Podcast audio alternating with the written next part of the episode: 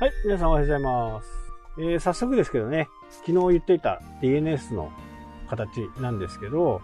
えーホームページを作るとき、自分でね、自分の好きなドメイン名で作ったときに、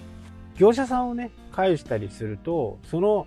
ドメインの所有権って業者さんになってるんですよ。で、この所有権をめぐっていろんな問題があると。返してくれないんですよね。あの、なんかすごいことですよね。自分でお金払ってドメインの分とかね、お金取られてるにもかかわらず、最後ね、えそれ返してくださいって言ったら、いや、これはあのドメインはお宅うちで管理してるから、渡すことができません。もし渡すとするなら10万円ください。これ、平気で言います。まあ、おかしくないですかっていうことなんでね。一般的におかしいです。で、うちの会社で、えーやった場合、え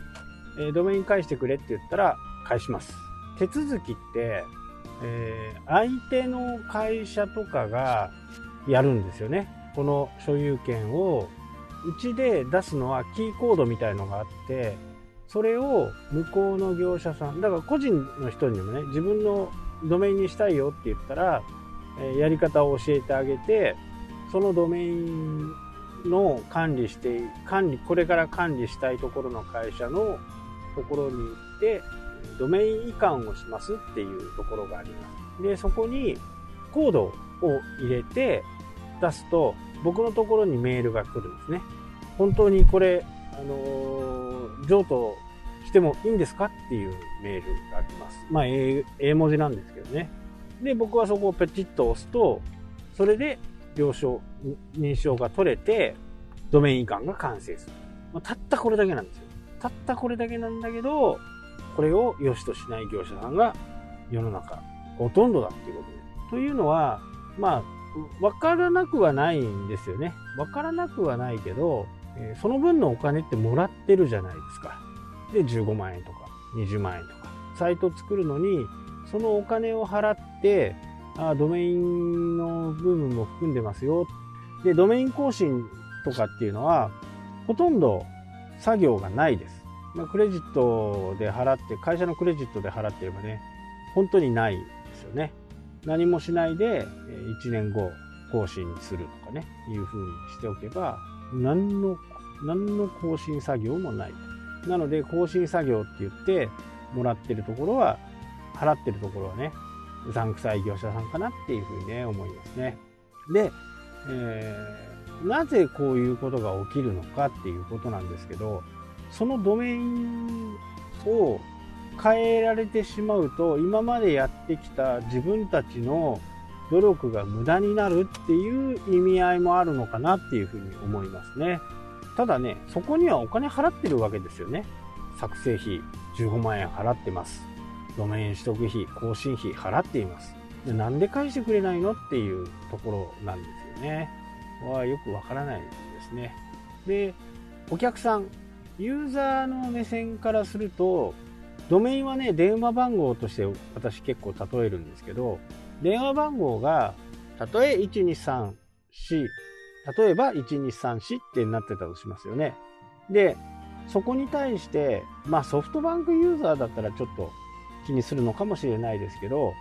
今は多分そんなことがないと思うんで、ドコモの回線であろうが、au の回線であろうが、ソフトバンクの回線であろうが、かけた人は、僕に電話を欲し、僕に電話をかけたかったわけだから、いや、ここはドコモだからやめとこうなんてことはね、ないんです。なので、サーバーがその会社みたいなもので、えー電話屋さんで言うとキャリアみたいな感じ。いろんなこうサーバー会社がありますけど、そのどこのサーバー会社であろうが、見てる人、消費者の人っていうか視聴者の人って関係ないんですよ。ただ考えてみてください。電話番号が他人に管理されてるってことですよ。他人が所有権を持って言ってしまえば、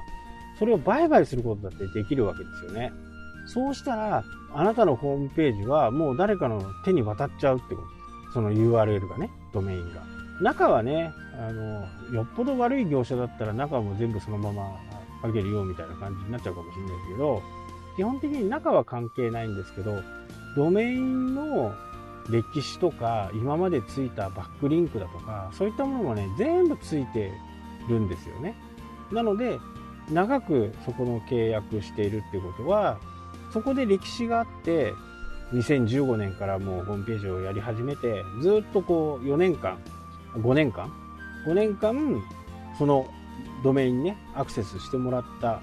っていう時にじゃあリンクを昔貼ったやつも効果っていうのは、ね、あるんですよね。なのでドメインはねもし自分の名義でないドメインの場合仲のいいうちに揉めたら絶対返してくれません。お金くれって言われます。基本。僕はしないですよ僕はどんなに揉め揉めようが何しようがそれはお客さんが今まで払ってくれたお金だしその対価としてお金もらってるわけだからそれはお客さんにすぐ返しますまあ、すぐっつってもね、1ヶ月、2ヶ月かかりますけどね。なんだかんだ。2週間ぐらいは絶対かかる。でもその手続きを、え、執行しますしね。でも他のところはね、そういうことしないんですよ。本当にね、やらしい感じ。なので、今、ドメインを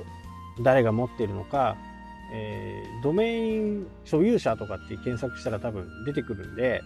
そこで自分のドメイン入れたら誰が持ってるのかっていうの分かりますんで、で、その会社の場合もあれば、レンタルサーバーの場合もあれば、そこはね、まあ、どこ、ど、どこでもいいんですけど、所有者がまず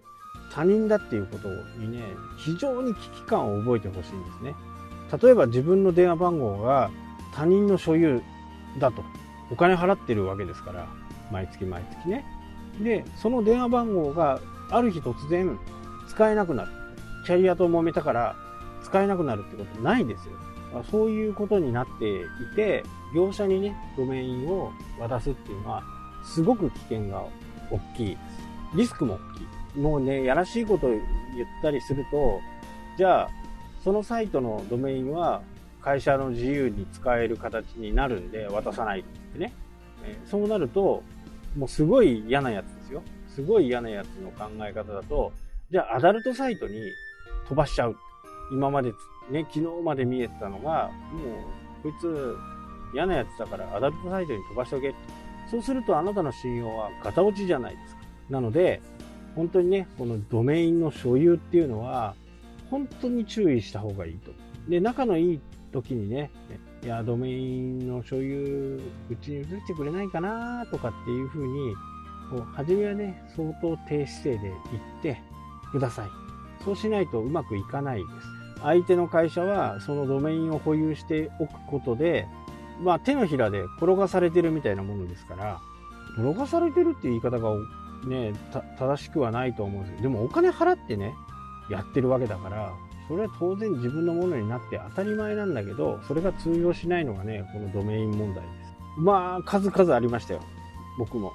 その先方のお客さんがね、ドメイン移してくれない。そのたんびに新しいものを作ってね、やりましたし、もうそれがなくなるだけでね、新しい感じになると思うので、ぜひね、ドメインは自分の名義にしようという話でした。なかなかね、話しましたが、本当にこのドメイン問題は注意が必要です。はい、というわけでね、今日はここまでです。それではまた。したっけ？